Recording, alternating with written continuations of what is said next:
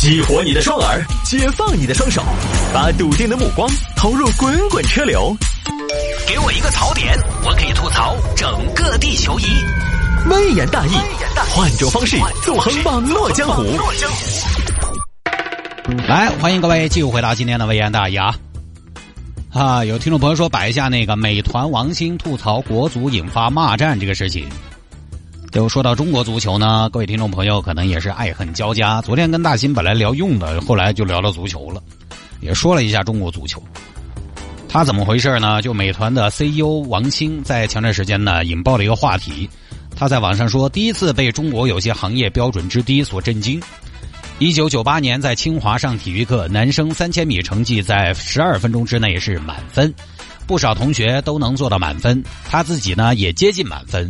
他说，同时代呢，中国男足的十二分钟跑，好多球员跑不过及格线两千八或者两千九，意思呢就是说，你一个专业运动员，你还跑不过一个普通大学生，啊，现在中国的足球运动员呢，主要是董方卓老师 为代表又出来回击了，是个人就可以把我们说一顿吗？啊，呃，就是有听众朋友让我摆一下嘛，这个得罪人的事情我来啊，也得罪不了谁。好像现在的氛围就是，你说中国足球不好呢，反正不得糟。在网上好像大家都站到你这一边。首先呢，这个事情我先说啊，清华大学的普通大学生其实并不是普通大学生。坦白说，不管是成绩还是体育，清华大学的孩子一定是一梯队的啊。因为清华大学一直以来就非常喜欢搞体育。以前说一流院校搞科研，二流院校搞就业，三流院校搞纪律，四流院校搞清洁，对吧？反过来。清华这个一流院校的体育，其实他也搞得很好，因为他本来就有体育这个基因在里面。这么多年来，清华大学是中国最早设立正规西式体育的学校。但是他们有个老师叫马约翰，好像我记得啊，之前在节目里边分享过，在清华大学搞了几十年的体育工作，当年就提了个口号：业余赶超专业。人家是非常重视体育这个东西的，这么多年这个传统一直保留了下来。所以呢，清华的孩子本来在大学里面就是体育还不错的。然后呢，中国足球运动员呢，对吧？你看，清华的孩子本来就是大学里边体育很好的，中国足球运动员呢，可能又是运动员里面体育比较差。这么说合不合适？这是开玩笑啊。呃，因为体育这个东西呢，说实话啊，项目不同，对身体素质的要求也不同，所以呢，你也不能说清华的成绩是普通成绩。再有呢，当年甲 A 测十二分钟跑，其实呢有一个先决条件。当年甲 A 的十二分钟跑在哪儿测的？在海埂，海埂是高原呢，一千八百米的海拔，海拔不同，那个东西跑起来不一样。我有一次前几年还跑步的时候，我在七里坪跑过一次。七里坪的海拔其实也就一千三左右，那个不一样。虽然不明显，但还是要喘一些。所以呢，当年你看体测后来就取消了，不设门槛。因为就觉得对体能的高要求呢，可能会抹杀掉一些体能一般但是天赋了得的球员。你看那个时候，我们测体能，把这个作为一个准入门槛，很多球迷说：“哎，你们这个不科学，对不对嘛？”就跟有的时候选人哦，选后卫就看哪个大脚开得远一样的，抹杀掉了很多有灵性的球员。但是你看现在取消又说体能不行，但我今天想说的是什么呢？虽然是环境不同，王鑫的这个说法太武断了一些。国足呢，其实现在在舆论当中呢，有点像个软柿子，谁都可以来捏一下。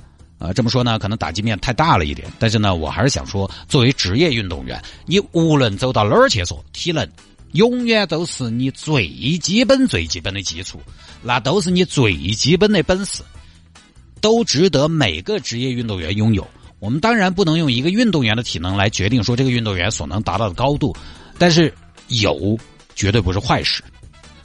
以前我跟一个听众进行交流，那次是我开一个听众见面会，有个听众提问，他说呢，他是学播音主持的，他问我，他因为是科班出身，所以呢有一口播音腔，他说呢，怎么才可以没有播音腔？因为他觉得现在播音腔呢不是那么的受欢迎。我是这么说的，我不是没有播音腔，我是不会，你知道吧？我说你为什么要嫌弃自己的一项技能？你为什么要嫌弃自己的播音腔呢？即便是现在大家可能喜欢啊自然一点，不能端着，但是你有播音腔，你至少比我多一个技能。那也是有些场合需要播音腔的，你可以试不同的场景来调度你身上会的不同的武器，不同的场景使用不同的腔调。那我就不行啊，因为我不会。你能塑造的东西其实比我更多，为什么要嫌弃自己的播音腔呢？这是一门武器啊，它可能在某些时候不是最主要的，但它肯定不会没用。这就是体能对于职业运动员的意义。哦，这还不一样，我那个可以不用播音腔，就很多时候，比如说我做这档节目，我就不用播音腔。但是体能对于所有职业运动员都是有意义的。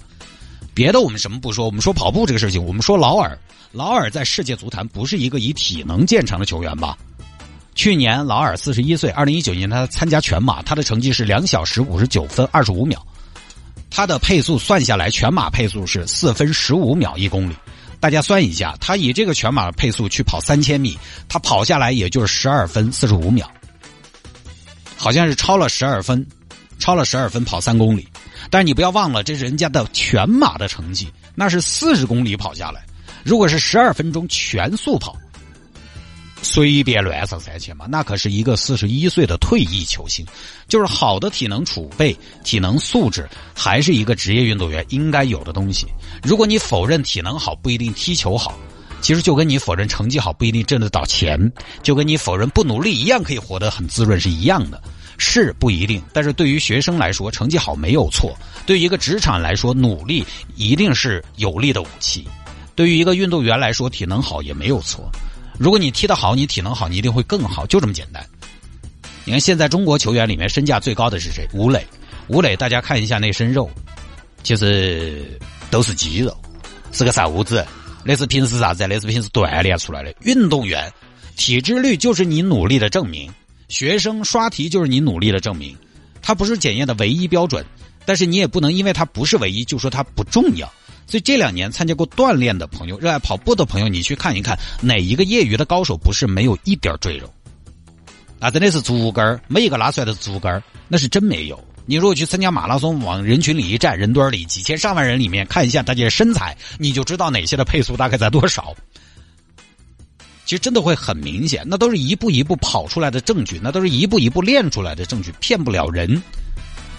往那儿一站，白胖那就是不行。真不行，往那一站，黑瘦那就是高手。嗨，当然，足球运动员他还需要对抗，他还需要相当的力量，所以他并不是越瘦越好。但前几年大家就网上流传一张图片嘛，对吧？说是白斩鸡，这个当然可能有光线的原因。其实大家如果像我这个体重一百三十多斤，啊，一米七二这个身高，啊，其实说实话呢也不算很胖，但在家里如果灯比较亮的情况下，你拿个手机拍一下自己身上，你就发现白胖，真的白胖。啊，就是说的那种白斩鸡，那确实不行，真不行。有赘肉始终说不过去。你，即即便我们说拳击啊，拳击我们说重量级的拳王，重量级的拳王他体重在那摆着，他也没什么赘肉。网上有那个谁，有泰森跳绳的视频，那么大个人，包括梅威瑟跳绳的视频，大家去看看，帅呆！我跟你说，泰森泰森两百斤的体重跳绳，你看身轻如燕，那他要练步伐。要练敏捷，所以这个就是我觉得呢，吐槽呢很正常。然后呢，反过来有球员反驳也正常。先不说这个比较专业不专业啊，科学不科学，但是呢，我一直还是那个话，我觉得呢，球员反驳，你说，你说想不通啊，踢不好不让说。但是你说中国球员不努力呢，我觉得肯定有不努力的。但你要说都不努力，我也不信。范志毅就很努力啊，李伟峰也很努力啊。网上经常流传一张李玮峰当年打比赛完了之后脱掉上衣的照片，那还是六块腹肌呀。我们经常在吐槽国足的时候，其实也必须要承认，抹杀了一些球员的努力，误伤了很多努力的球员。因为每次我们说这个事情，一开头是什么什么句式，中国足球啊，都以中国足球开头。那其实我觉得是把中国足球所有人都囊括进来了。不努力的他都习惯了，说也没用；努力过的他还是觉得委屈。这个换谁来都一样。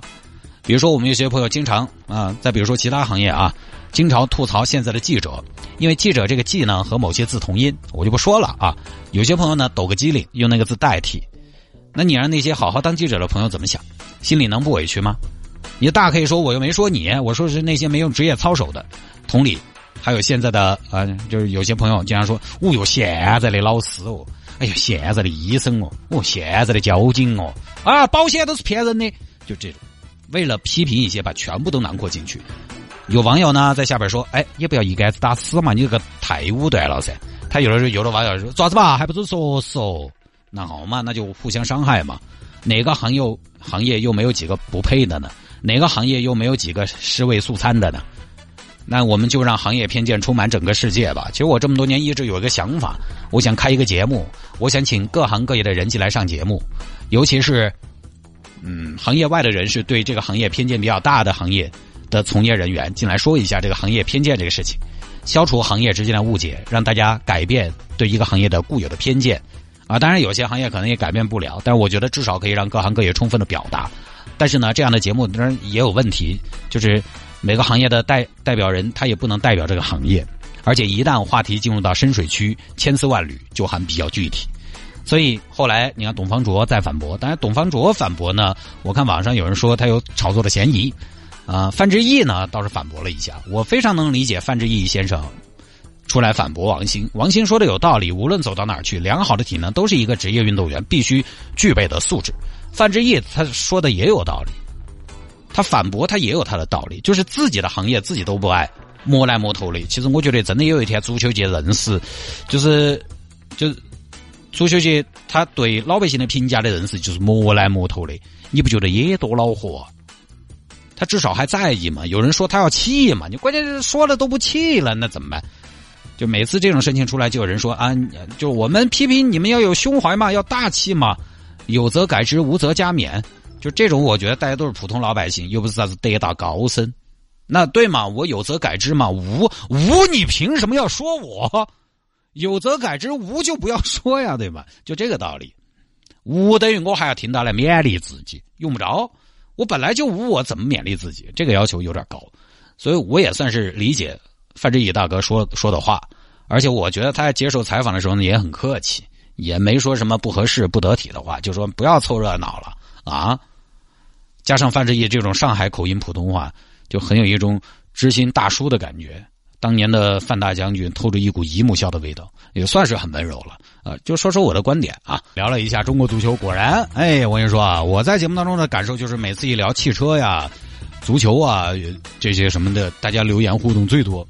为什么呢？因为这两个项目谁都可以聊，都觉得自自己是老师傅。哈 这有听众说，探哥国足就是技术片，嘴巴硬，其实就是工资给高了，啊，就按成绩拿工资，肯定还有提高。哎呀，我其实这么多年哈，虽然我也有的时候呢很失落、很失望，一次一次的满怀希望，啊，一次一次的呢又很失望。但是坦白说，那么多朋友在讨论足球运动员的这个收入、工资待遇，说他们主要是收入太高了，我不太明白为什么要讨论收入，跟这个没关系。因为工资收入高不高，那是市场决定的。工资为什么高，还是因为有那么多人看呢？你不管你怎么不喜欢，那到了国家队打比赛的时候，对吧？打世界杯预选赛的时候，打亚洲杯的时候，你还是充满了期待要去看呢。你再怎么说，中超市场球市有那么几个主场，像什么山东啊，像什么呃广东啊，这个广州恒大呀，它球市还是很好啊。有那么多人看，那有什么办法？这个是市场决定的，并不是说啊，我们给他给别个定个工资啊，定高了，不是这样的。那不是没办法嘛？所以你说按成绩拿工资，而且他们拿工资是按俱乐部的成绩拿工资，是俱乐部给他们发钱，又不是国家给他们发钱，又不是国家队给他们发钱，呃，所以没啥子必然的联系啊。这个这个收入这个问题，包括大家经常吐槽明星收入高，那也是市场决定的。全球哪儿明星收入都高，嗨，好了，不多说了，这个话题啊，伤感情。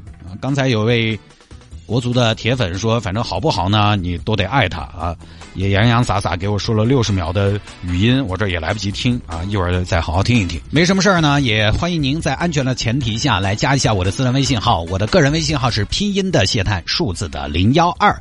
拼音的谢探，数字的零幺二，加为好友来跟我留言就可以了。那么回听节目呢也非常简单，喜马拉雅上面直接搜索“微言大义”，蜻蜓 FM 上边直接搜索“微言大义”。往期的节目没有广告的都在里边灌好了。